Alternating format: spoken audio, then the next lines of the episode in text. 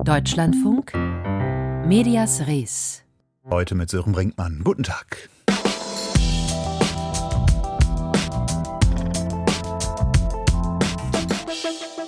Ein paar Infos kann man eigentlich gar nicht verpasst haben, wenn man gestern die Übertragung der Trauerzeremonie für die Queen in London geguckt hat. Egal ob bei ARD oder ZDF. Auf beiden Sendern dieselben Bilder und auf beiden Sendern ein Dutzend Mal fast die gleichen Kommentare dazu. Dass der Sarg aus englischer Eiche gefertigt wurde, warum Prinz Harry und sein Onkel Andrew keine Militäruniform tragen durften und wer da hinten in der vierten Reihe links sitzt. Aber warum das Ganze in doppelter bis dreifacher Ausführung? Über die Kritik daran reden wir jetzt bei Medias Res. Ja, wer gestern den Tag über Fernsehen geguckt hat, der konnte, wie gesagt, gar nicht dran vorbei und der konnte jede Etappe minutiös, jedes Detail der Trauerzeremonie für die Queen mitverfolgen. Nicht nur, aber vor allem auch im ersten und im zweiten. Finanzminister Christian Lindner hat das heute zur Kritik verleitet. Das ARD, ZDF und Phoenix live und parallel vom Begräbnis der Queen aus London berichtet hätten und mit jeweils eigenem Personal in London seien, belege anschaulich, dass es erhebliches Einsparpotenzial gebe, sagte Lindner der neuen Osnabrücker Zeitung. Stefan Fries aus unserer Medienredaktion.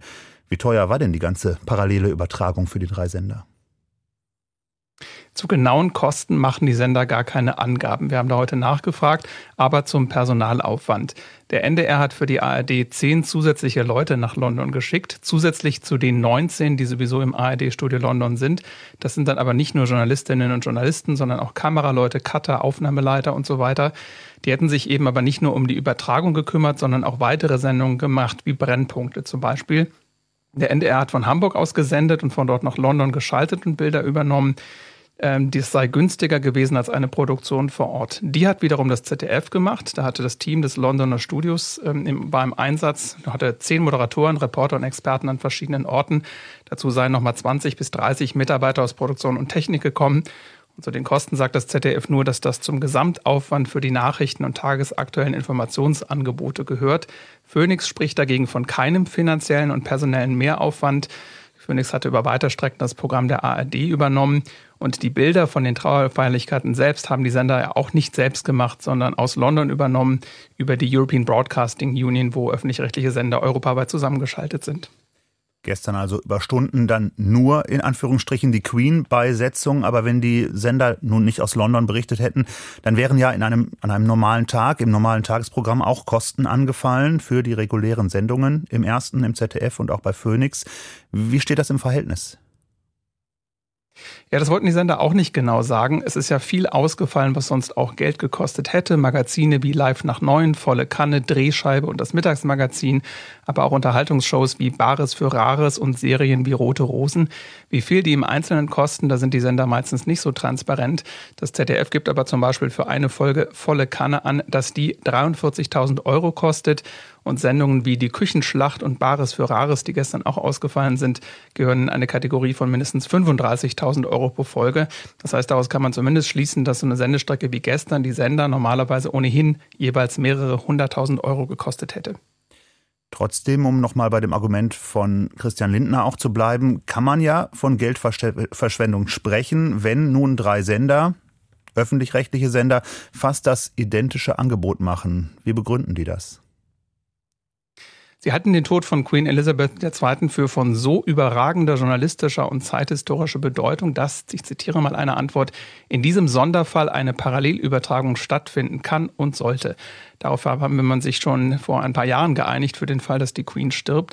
Ansonsten würden royale Ereignisse abwechselnd übertragen und zu dieser, zu dieser Praxis wollen ARD und ZDF jetzt auch zurückkehren.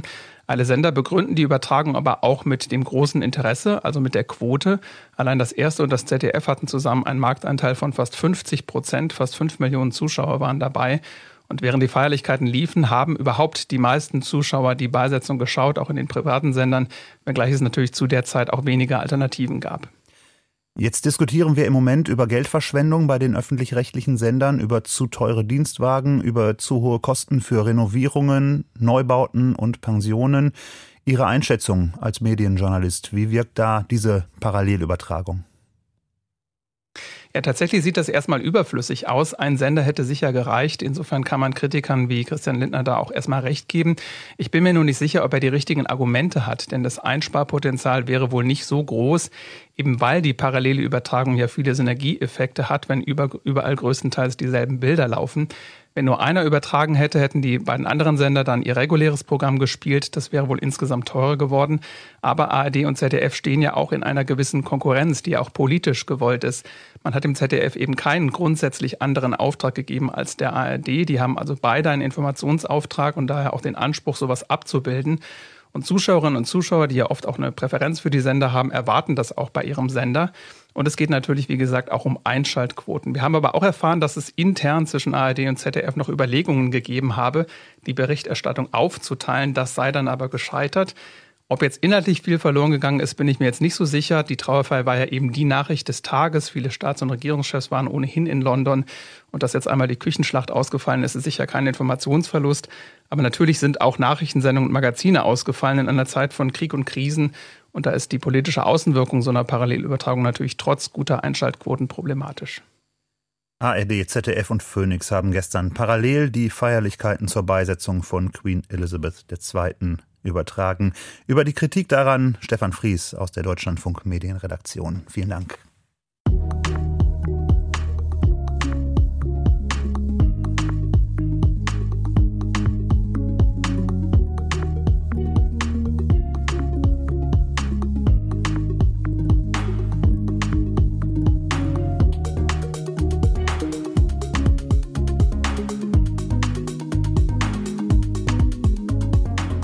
Unzufrieden sind viele Menschen im Iran. Seit Jahren zeigen sich die Folgen der westlichen Sanktionen, das System marode und repressiv gegen jede Opposition. Die Corona-Pandemie hat viele Menschenleben gekostet und von positiver wirtschaftlicher Entwicklung keine Spur. Menschen, die das Land gut kennen, berichten, dass sich eine Lethargie ausgebreitet hat, aber manchmal reicht ein Anlass, dass aus Unzufriedenheit Protest wird, dass vielleicht sogar eine neue große Protestbewegung entsteht im Iran. Und vielleicht ist das ja der Fall durch den Tod der 22-jährigen Mahsa Amini, die im Polizeigewahrsam gestorben ist. Karin Sens, unsere Korrespondentin im Studio Istanbul, die auch zuständig ist für den Iran. Bei aller Vorsicht jetzt, wie klar können Sie einschätzen, was da passiert im Iran?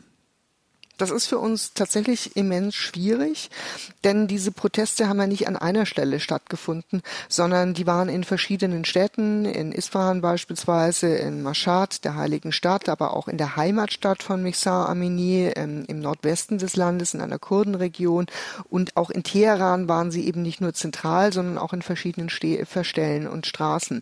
Das heißt, für uns ist es einfach auch schwierig, überhaupt eine Zahl zu nennen, wie viele Leute sich daran beteiligt haben. Und und ähm, wir können nicht zu diesen Protesten, also ich bin im Moment nicht im Iran und meine Mitarbeiter dürfen nicht zu diesen Protesten als Mitarbeiter für ausländische Medien. Da müssen sie damit rechnen und sehr stark damit rechnen, dass sie dann eben auch festgenommen werden. Auf der anderen Seite haben wir natürlich Möglichkeiten, eben auch an Informationen im Land zu kommen. Das heißt, ganz eingeschränkt, Sie haben angesprochen, dass Sie natürlich Kollegen vor Ort haben, die dann ja auch an der Recherche beteiligt sind. Warum können die jetzt nicht zu Protesten? Warum sind die so eingeschränkt in ihrer Arbeit? Also wir müssen wissen, dass der Iran in der Liste der Pressefreiheit ähm, auf den hinteren Plätzen liegt. Also diese Liste erstellt der Reporter ohne Grenzen jedes Jahr und da ist der Iran in der Regel immer auf den hinteren Plätzen und es ist auch immer noch so, daran hat sich nichts geändert. Ähm, das heißt also, insgesamt ist es für Presse im Iran und vor allem eben auch für ausländische Medien extrem schwierig. Ich fand es schon erstaunlich, als ich die Schlagzeilen gestern in iranischen Zeitungen gelesen habe, natürlich in regierungskritischen, aber nichtsdestotrotz hat man sich da, ähm, hat man den Fall Amini aufgegriffen. Wir haben das tatsächlich auch ähm, auf den Titelseiten gesehen. Da war ihr Bild zu sehen, äh, entweder das Bild einer, ja, einer jungen Frau mit ähm, Kopftuch auch, mit rot geschminkten Lippen, so ein makelloses Gesicht eigentlich. Man hat sie schon fast dargestellt wie einen Engel, würde ich sagen, äh, auf manchen Seiten. Oder aber man hat sie gezeigt, wie sie eben dann später an Schläuche angeschlossen im Krankenbett im Krankenhaus gelegen hat. Sie ist ja ins Koma gefallen und da gab es durchaus eben auch kritische Schlagzeilen. Das ist ähm, einerseits schon auch erstaunlich im Iran. Auf der anderen Seite erleben wir immer wieder, dass sich ähm, iranische Medien durchaus mehr Kritik erlauben können als manch ausländische Medien. Und ähm, mhm. es ist für uns einfach nicht möglich, zu verbotenen Demonstrationen, und es sind diese Demonstrationen ja, ähm, zu solchen Demonstrationen zu gehen. Wenn wir abschließend noch auf die Entwicklung der Proteste schauen und um eine Einschätzung zu bekommen, Protest braucht ja immer auch eine Art von Öffentlichkeit, um das Anliegen zu verbreiten, um Mitstreiter zu gewinnen. Wie funktioniert das im Iran? Ähm, ich glaube, das ist, oder was heißt, ich glaube, das ist immens schwierig, weil sehr schnell in solchen Situationen das Internet gedrosselt wird, sprich Menschen auch einfach keine Möglichkeit haben, sich da zusammenzuschließen. Und das ist sicherlich auch eines der stärksten Mittel, die das Regime eben bei solchen Protesten einsetzt. Ähm, wir haben erlebt, dass es eben, ich habe es auch vorhin erwähnt, verschiedene einzelne Proteste sind. Und das sehen wir auch bei anderen Protesten. Also wir hatten ja beispielsweise ähm, im Sommer auch ein Haus, das eingestürzt war in einer Stadt und da haben, daran haben sich auch ent, äh, Proteste entzündet. Ähm, aber das war nie eine ähm, sage ich mal, geballte Aktion, wo einer sozusagen federführend war, sondern es waren eigentlich in der Vergangenheit immer einzelne Proteste in verschiedenen Städten dezentral. Und das hat sicherlich auch damit zu tun, weil es eben auch schwierig und auch gefährlich ist, sich übers Internet zu connecten. Nach dem Tod einer 22-jährigen Frau im Polizeigewahrsam sind Iranerinnen und Iraner im ganzen Land auf die Straße gegangen, um Aufklärung zu fordern. Über die schwierige Berichterstattung von dort war das unsere Korrespondentin Karin Sens. Das Gespräch haben wir direkt vor der Sendung aufgezeichnet. Und wir bleiben jetzt noch in der Golfregion. Beim großen Gegenspieler, so wird er oft bezeichnet, kommen wir vom schiitischen Iran zum sunnitischen Saudi-Arabien. Eine andere Kultur, eine andere Sprache. Beide Länder sehen sich in direkter Konkurrenz um Macht und Einfluss. Und trotzdem gibt es etwas, das beide doch sehr stark miteinander verbindet. Dass die politische Führung nämlich gegen jeden Widerspruch, gegen jede kritische Stimme mit Einschüchterung und Gewalt vorgeht. Dabei hilft in Saudi-Arabien eine App. Mit dieser App, zugänglich auf jedem Handy, kann man vermeintliche Kritiker und Andersdenkende ganz bequem ausliefern. Tino Spanhel. Salma El-Shahab ist Mutter von zwei Söhnen. Vier und sechs sind die beiden Kleinen. Wenn Sie Ihre Mutter das nächste Mal sehen, dann werden Sie vermutlich 38 und 40 Jahre alt sein. Vielleicht sogar eigene Kinder haben. Denn Salma al-Shahab wurde vor kurzem von einem saudischen Gericht zu mehr als drei Jahrzehnten Gefängnis verurteilt. Ein Twitter-Nutzer, der ihr Profil wohl nicht mochte, meldete sie bei den saudischen Behörden. Was clear that the tweet that they thought was critical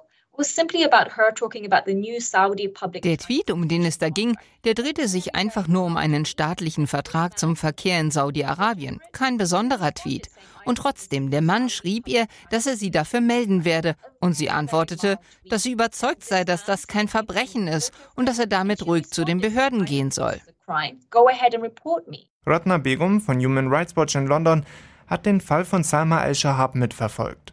Neben der extrem harten Strafe für jemanden, der praktisch nicht bekannt ist, fällt noch etwas anderes auf. Salma wurde über eine App bei den Behörden angeschwärzt. Eine App, die für jeden verfügbar im Apple App Store und im Google Play Store ist. Ihr Name? Colonna Amen. Was übersetzt so viel heißt wie Wir sind Sicherheit. Dabei scheint die App Colonna Amen auf den ersten Blick recht harmlos.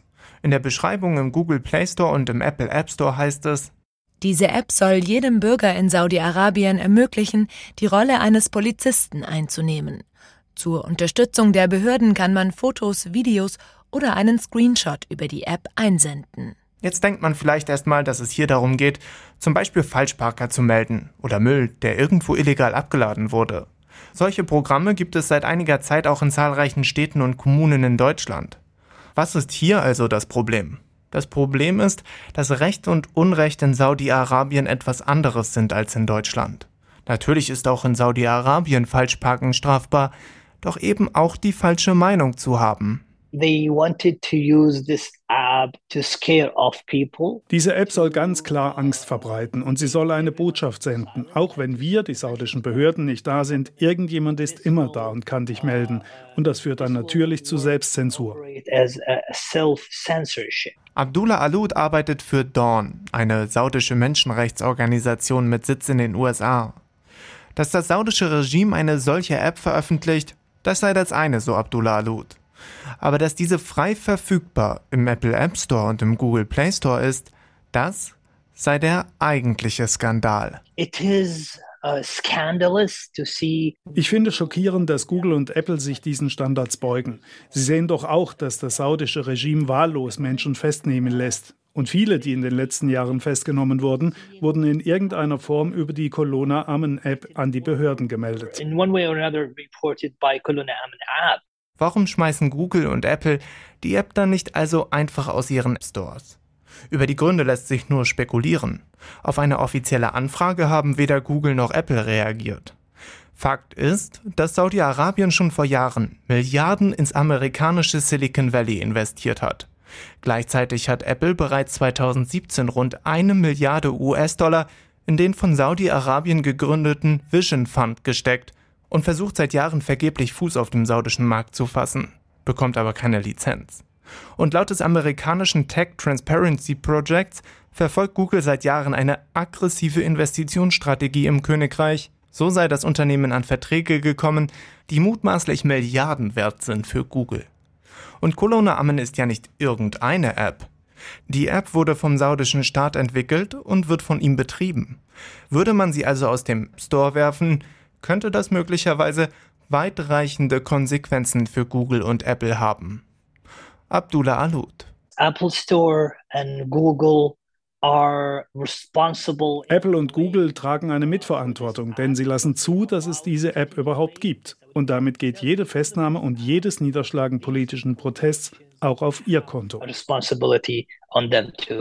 Google und Apple müssen sich also vorwerfen lassen, so Beobachter, dass sie eine Mitschuld tragen an der Verurteilung Salma el-Shahabs. Dass die junge Mutter ihre Kinder erst in 34 Jahren wiedersehen wird. Tino Spanhel über eine App in Saudi-Arabien, offenbar ein wirksames Mittel gegen Meinungsfreiheit.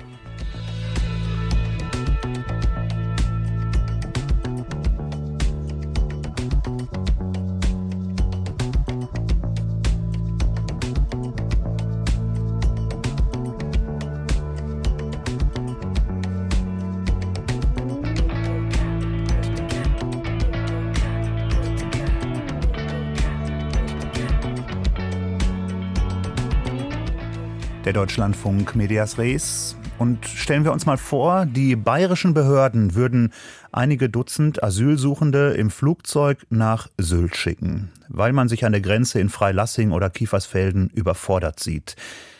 Wenn man bedenkt, wie viel Schlagzeilen ein paar Punks ausgelöst haben, die mit dem 9-Euro-Ticket nach Westerland gefahren sind, dann kann man sich gut vorstellen, dass auch so ein Flug reichlich Aufmerksamkeit bekommen hätte. Genauso wie das gerade in den USA passiert. Der republikanische Gouverneur von Florida, DeSantis, hatte in der vergangenen Woche fast 50 Migrantinnen und Migranten mit dem Flugzeug von Texas über Florida auf die Ferieninsel Martha's Vineyard in Massachusetts bringen lassen. Offenbar mit irreführenden Versprechungen. Die Aufmerksamkeit war ihm sicher. Wohl ganz nach dem Vorbild des überaus lauten Ex-Präsidenten. Donald Trump ist besonders gut darin, Ereignisse zu kreieren, die ihm nützen, egal ob sie von rechten Medien gefeiert oder von unabhängigen oder eher linken Medien kritisiert werden. Aber nun hat sein innerparteilicher Rivale Ron DeSantis gezeigt, dass er dem früheren Präsidenten kaum nachsteht im Umgang mit Presse, Radio und Fernsehen. Floridas Gouverneur hat es nun geschafft, das Thema Einwanderung aus dem Ghetto der Fox News Berichterstattung auf die nationale Gesprächsebene zurückzuholen, zumindest für ein paar Tage.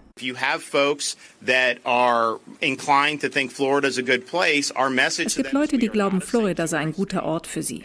Wir sagen ihnen, wir sind kein Asylstaat, anderswo ist es besser für euch.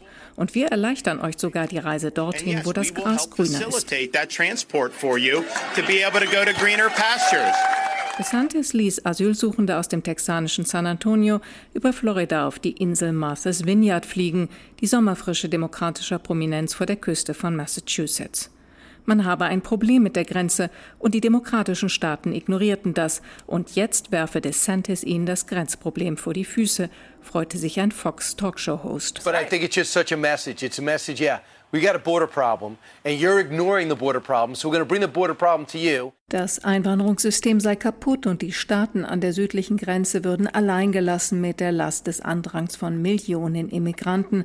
Das sagen Gouverneure der Südstaaten und republikanische Politiker in Washington seit langem. Florida allerdings, so Kritiker, scheine nicht dazu zu gehören, denn die Asylbewerber für den Flug nach Massachusetts musste der Gouverneur aus Texas holen. Tatsächlich gibt es anders als in Deutschland keinen internen Schlüssel zwischen den US-Bundesstaaten, um ankommende Migranten zu verteilen. In Texas und Arizona sind in diesem Jahr bereits über zwei Millionen Menschen angekommen. Aber anders als in Deutschland gibt es von Seiten der betroffenen US-Staaten auch kein Drängen auf einen Ausgleich der Lasten auf Bundesebene. Stattdessen handeln die betroffenen republikanisch regierten Südstaaten demonstrativ. So schicken Texas und Arizona seit Monaten tausende Einwanderer per Bus nach New York, Chicago und Washington, ohne jede Absprache. Dass die mittellosen Migranten nicht auf der Straße landen, liegt am Engagement von gemeinnützigen Organisationen, die einspringen und sich kümmern. Governor Ron DeSantis is using us Gouverneur DeSantis benutze die Migranten, sagt Adelis Farrow vom Venezuelan American Caucus in Florida. Sie seien für ihn wie Figuren auf einem Schachbrett, keine Menschen. Die Flugablieferung von Migranten in der edlen Sommerfrische im demokratischen Nordosten hat die Einwanderungspolitik der Regierung Biden mit einem Schlag wieder zum Aufmacher in Nachrichtensendungen und Talkshows gemacht. Mit einem großen Unterschied. Während rechte Kanäle wie Fox News und Newsmax DeSantis Aktion als gerechtfertigtes Schlaglicht auf die ihrer Meinung nach kaputte und totgeschwiegene Einwanderungspolitik darstellen, konzentriert sich der Rest der US-Medien auf die Umstände der Aktion und auf das Benutzen von nichtsahnenden Menschen für politische Zwecke.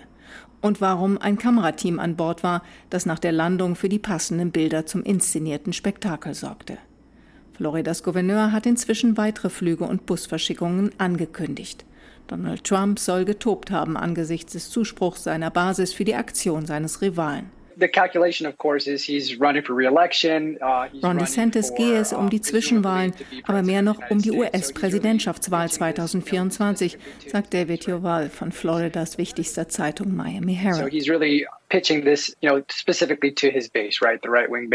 Doch es ist offen, wie sehr die Migrantenverschickung nach Martha's Vineyard am Ende dem ansonsten politisch geschickt agierende DeSantis jenseits der republikanischen Basis nützt. In San Antonio, Texas, ermittelt inzwischen auch die Polizei. Asylsuchende ausgeflogen nach Martha's Vineyard. Ein PR-Stand, möglicherweise passend zu den Midterm-Wahlen. Medias Res. Die Schlagzeile von morgen. Guten Tag, mein Name ist Tanja Ochs. Ich bin Regionalchefin bei der Tageszeitung Heilbronner Stimme. Unsere Schlagzeile morgen lautet Das Ende einer Hängepartie. In Heilbronn wird heute die ehemalige Kaufhoffläche im stadtbildprägenden Wollhauszentrum zwangsversteigert. Der Verkehrswert liegt bei 9,7 Millionen Euro. Nach unseren Informationen gibt es bereits einen Investor. Der Deal wird mit Spannung erwartet. Er könnte nach jahrelangem Stillstand den Weg freimachen für ein neues Nutzungskonzept in der Innenstadt. Und aus den USA hat übrigens eben unsere Korrespondentin Doris Simon berichtet. Soweit Medias Res für heute hier im Deutschlandfunk. Der Deutsche Buchpreis 2022. Heute ist die Shortlist rausgekommen und wer darauf steht, das bespricht gleich Nora Karches im Büchermarkt. Mein Name ist Sören Brinkmann. Ihnen einen angenehmen Tag.